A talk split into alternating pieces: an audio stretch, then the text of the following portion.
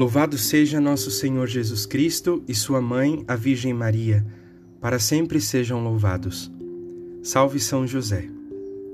Querido irmão, querida irmã, é uma alegria estar aqui com você. É verdade que não podemos estar fisicamente juntos, mas eu não poderia deixar de partilhar a palavra de Deus com você, porque creio verdadeiramente que, principalmente nesses tempos tão difíceis, a palavra de Deus precisa ser a bússola que vai conduzindo os nossos passos, que vai conduzindo o nosso coração. Se é verdade que por alguns dias nós não poderemos estar eh, fisicamente reunidos para a Santa Missa, é verdade que podemos usar estes meios de comunicação como uma forma concreta de estarmos próximos, de estarmos juntos. Hoje quero meditar com você o Evangelho proposto para a liturgia de hoje, 15 de março de 2021, o capítulo 4 do Evangelho de São João, os versículos de 43 a 54. É, eu não vou ler o Evangelho porque acredito que você já deve ter participado da Santa Missa pela televisão ou ao menos já deve ter lido o Evangelho. O que eu quero fazer aqui é apenas apresentar alguns pontos para que você possa meditar e compreender melhor a palavra de Deus. Não se trata de uma aula de teologia, mas se trata de uma meditação que eu fiz particularmente e que quero de alguma forma é, partilhar com você certo? Então vamos rezar uma Ave Maria e vamos pedir a Nossa Senhora que nos conduza neste momento. Ave Maria, cheia de graça, o Senhor é convosco. Bendita sois vós entre as mulheres, e bendito é o fruto do vosso ventre, Jesus. Santa Maria, Mãe de Deus, rogai por nós, pecadores, agora e na hora de nossa morte. Amém.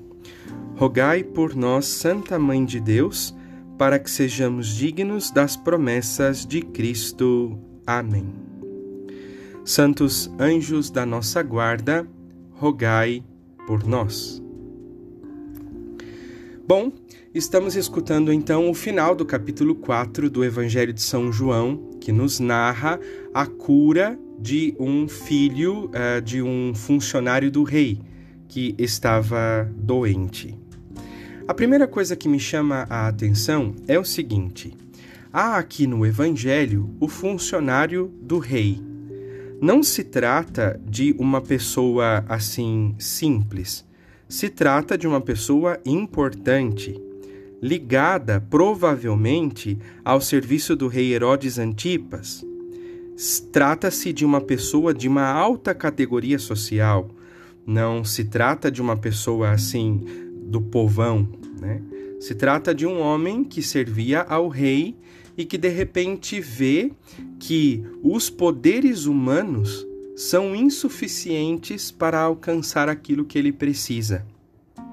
E então, quando ele vê que o seu filho está doente e que o seu filho está quase morrendo, mesmo sendo amigo do rei, mesmo sendo funcionário real, mesmo tendo à sua disposição todos os recursos materiais, todos os recursos humanos, todas as possibilidades humanas, ele reconhece que só isso não é suficiente para que ele possa alcançar a, a cura ou a salvação do seu filho.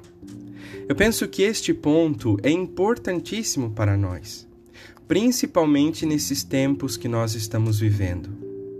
É claro que uh, a, a realidade material, nós precisamos dela. Nós precisamos trabalhar, nós precisamos estudar, nós precisamos da ciência, nós precisamos desta estrutura material. Mas nós precisamos entender que só isso não é suficiente. Só estes esquemas não são suficientes. Hoje somos nós que estamos doentes. Hoje somos nós que estamos morrendo. Hoje somos nós que estamos precisando de ajuda.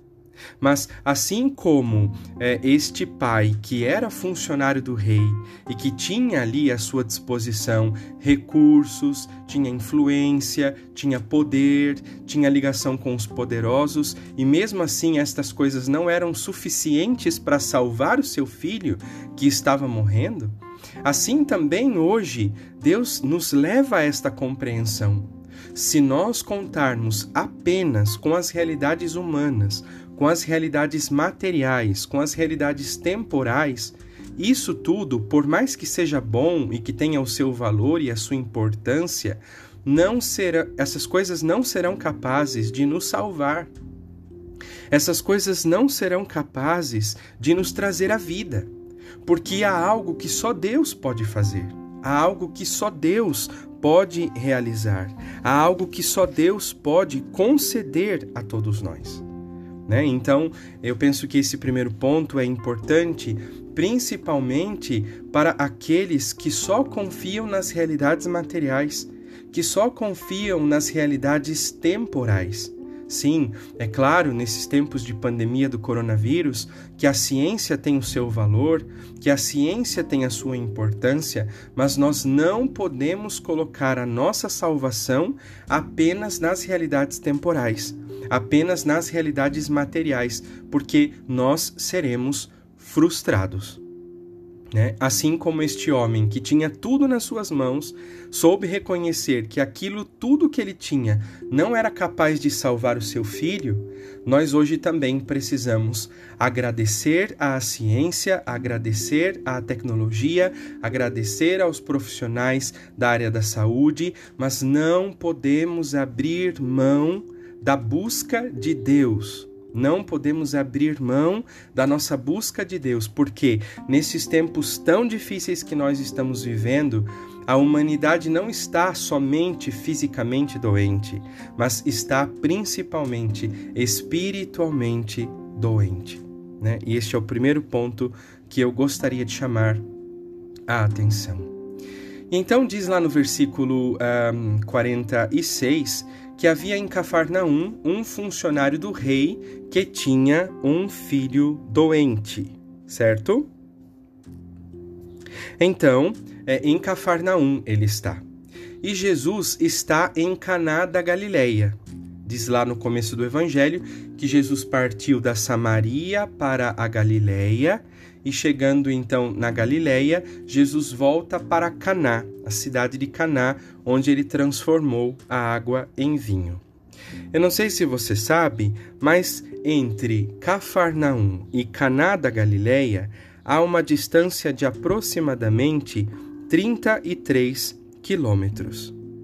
E então diz o versículo 47 que aquele homem, o funcionário do rei, ouviu dizer que Jesus tinha vindo da Judéia para a Galiléia e saiu ao seu encontro, ou seja, este homem saiu de Cafarnaum e foi para Caná da Galiléia, percorrendo então 33 quilômetros.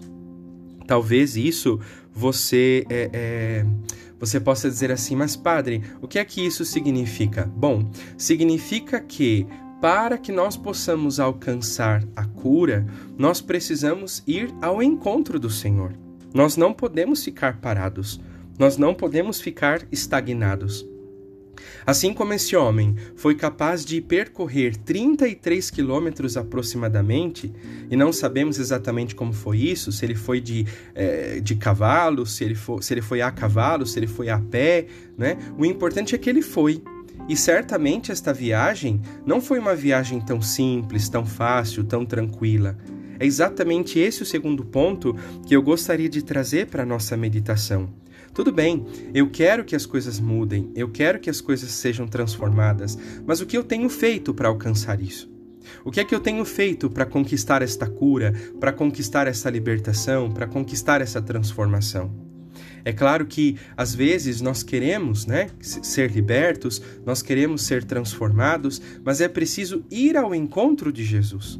E para ir ao encontro de Jesus, muitas vezes vai ser difícil, porque eu vou enfrentar a perseguição de algumas pessoas, a incompreensão de outras pessoas, Isso vai ser exigente porque eu vou ter que sair do meu lugar, vou ter que sair do meu espaço, vou ter que enfrentar perigos, vou ter que enfrentar adversidades. Mas eis que este ponto é importante, meu irmão, minha irmã. Eu não posso parar. Porque se este homem tivesse ficado em Cafarnaum, ele não teria alcançado a cura do seu filho, a salvação do seu filho. Então, eu penso que esta é a ordem que Deus está dizendo para mim e para você: saia do seu lugar. Saia do seu lugar. Ficar reclamando, murmurando, lamentando não vai resolver. É claro que esse sair do lugar, em primeiro lugar, é um sair interior. Né? Então, é, é, sair do comodismo para rezar, para jejuar, para adorar, para me mortificar. Sair, andar, né? dar passos na minha vida espiritual. Sabemos tantas pessoas que estão aí é, fazendo conosco a campanha de oração para o tempo de peste, tantas pessoas que estão jejuando frequentemente, rezando o rosário todos os dias, meditando a palavra todos os dias, isso tudo é sair do meu lugar. É percorrer não necessariamente 33 quilômetros materiais, mas sair da, da minha estagnação, né? sair desta postura que muitas vezes me paralisa, me prende, me amarra e ir ao encontro do Senhor. É claro que eu sugiro a você, nós estamos neste tempo sem a Santa Missa com a participação dos fiéis, mas as igrejas estão abertas e eu faço esse desafio a você: vá ao encontro do Senhor, ele está lá no sacrário. Ele está vivo no sacrário, esperando por mim, esperando por você. Talvez você diga assim: ah, padre, mas a igreja é longe da minha casa, está sol, eu estou cansado, eu tenho medo, eu estou inseguro. Meu irmão, não deixe que estas coisas te vença. Não deixe que estas coisas dominem o seu coração. Mas assim como este homem, funcionário do rei, foi ao encontro do Senhor, vá também ao encontro do Senhor enfrente o que você tiver que enfrentar, enfrente o sol, enfrente a chuva, enfrente o calor, enfrente a insegurança, o medo, mas não abra mão disso. Não abra mão disso. Vá ao encontro do Senhor e se coloque diante do Senhor.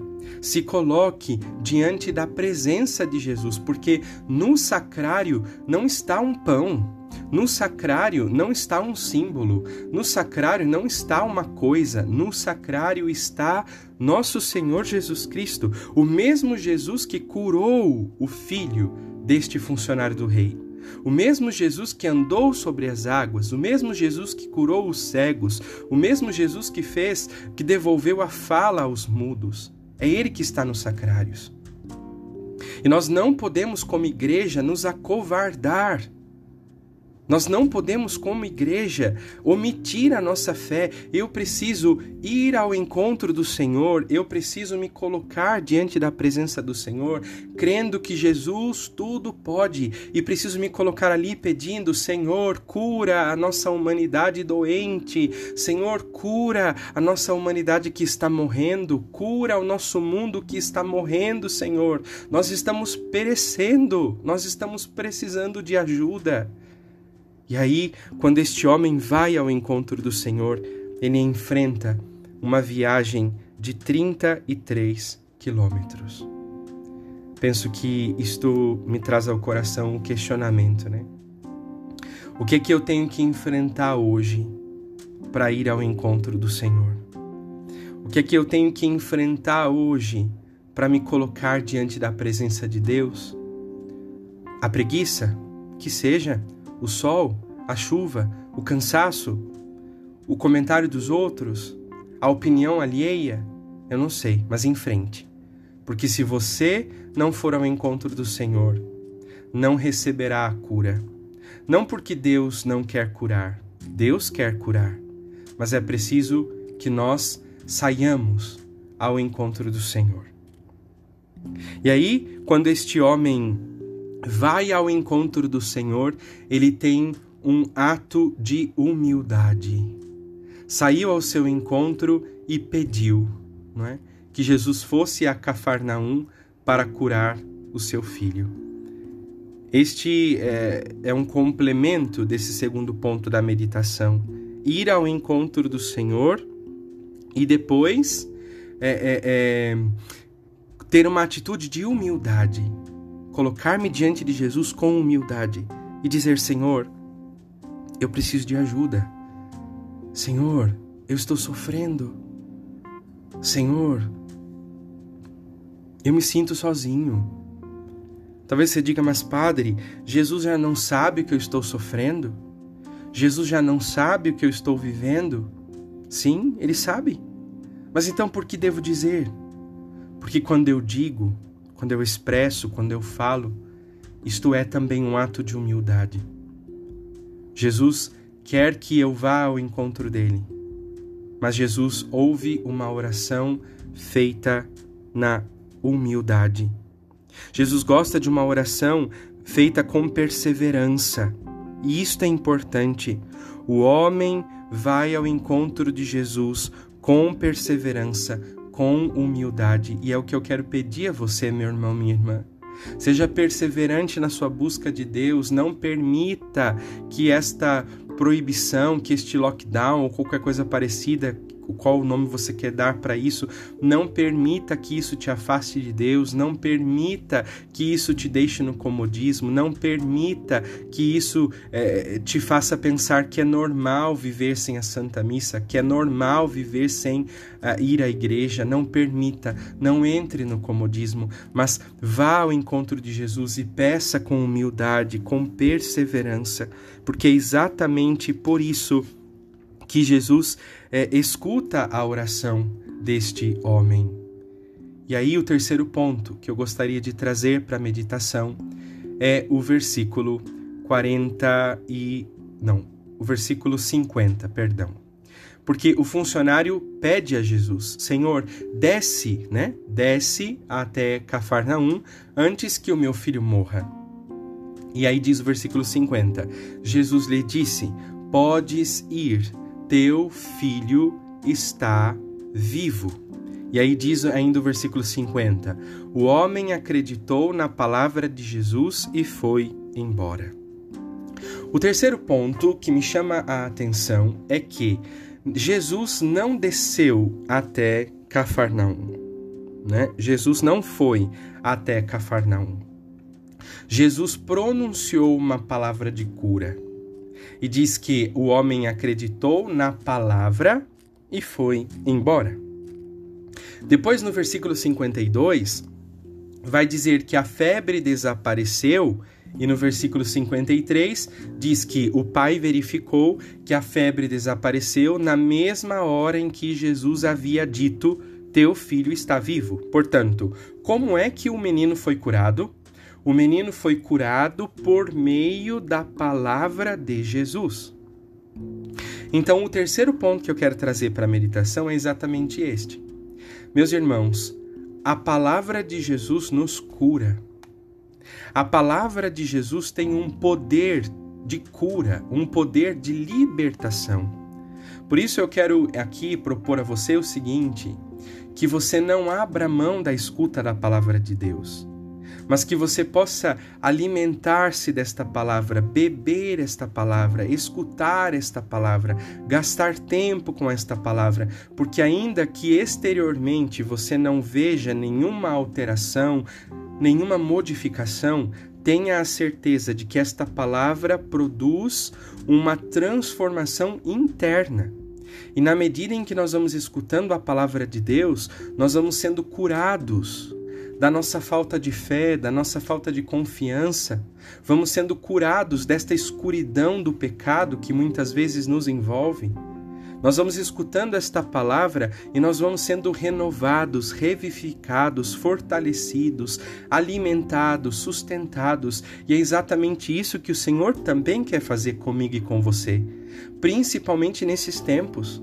Se nós ligarmos a televisão, quantas notícias, quanta, é, quanta instabilidade, quantas é, preocupações, quantas angústias, quantos desesperos. E é claro que nós não somos alienados, nós sabemos do que está acontecendo, né? ou sabemos a, a realidade que nos cerca, mas nós precisamos, meus irmãos, dar crédito à palavra de Jesus, escutar a palavra, ler, meditar, cantar, escutar, reler a palavra, porque é esta palavra que gradativamente vai também nos curando. Eu não sei qual é o mal que te assola hoje. Não sei quais são os pensamentos que invadem a sua cabeça hoje, os sentimentos que invadem o teu coração hoje, mas o que eu quero te dizer é verdade. Deus te quer vivo, mas esta vida que Ele quer te dar precisa ser buscada. Então vá ao encontro do Senhor, busque o Senhor, gaste tempo diante da presença do Senhor e principalmente nesses dias. Gaste tempo com a palavra do Senhor e permita que esta palavra vá tirando de dentro de você todo medo, toda a insegurança, toda tristeza, toda amargura, toda dor, toda fraqueza na fé, toda indiferença e que aos poucos você possa realmente ser aí vivificado pelo poder curativo, né, da palavra de Deus, pelo poder de cura que é próprio da palavra de Deus.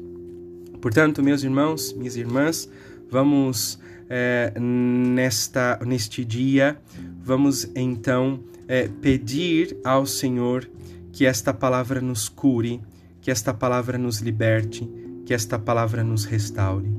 Três pontinhos então para nós costurarmos esta pequena meditação. Primeiro, é entender que eu não posso confiar apenas nos esquemas humanos. Não posso confiar apenas nas seguranças humanas. Não posso achar que toda a cura virá apenas das realidades materiais. Não, não e não. Porque se trata de uma necessidade espiritual. E assim como o funcionário do rei que tinha tudo, reconheceu que só Jesus podia salvar o seu filho, nós também precisamos hoje entender que, por mais que tenhamos alta tecnologia, alto conhecimento, nós precisamos do poder de Deus, porque só Deus poderá verdadeiramente nos salvar. Depois, ir ao encontro do Senhor, nem que seja necessário enfrentar 33 quilômetros de viagem, sair do meu lugar, sair da minha postura, ir ao encontro do Senhor, direcionar-me ao encontro do Senhor e colocar-me diante dele com constância, com perseverança e principalmente com humildade. Terceiro ponto, entender que a palavra cura. Não instantaneamente, pode ser que sim, mas de modo geral, a palavra vai curando no meio do caminho, a palavra vai libertando no meio do caminho. Portanto, tenha paciência e vá enchendo seu coração, seus ouvidos, sua mente com a palavra de Deus, para que aos poucos esta palavra possa ir curando a tua febre, a tua tristeza, o teu desânimo, a tua dor, a tua angústia, e tenha a certeza: o Senhor nos quer vivos. O Senhor nos quer vivos. Enfim, vamos agradecer a Deus por esta meditação. É, é para mim é muito difícil pregar e não olhar para você, como eu faço todos os dias na igreja, mas eu espero de coração que esta meditação possa trazer ao seu coração alegria, paz, esperança e principalmente fé. Deus abençoe você, que Deus abençoe sua casa, que Deus abençoe a sua família. Em nome do Pai, e do Filho e do Espírito Santo. Amém. Um grande abraço, já estou morrendo de saudade. Um beijo grande para você. Fica com Deus, tá? Até amanhã, se Deus quiser.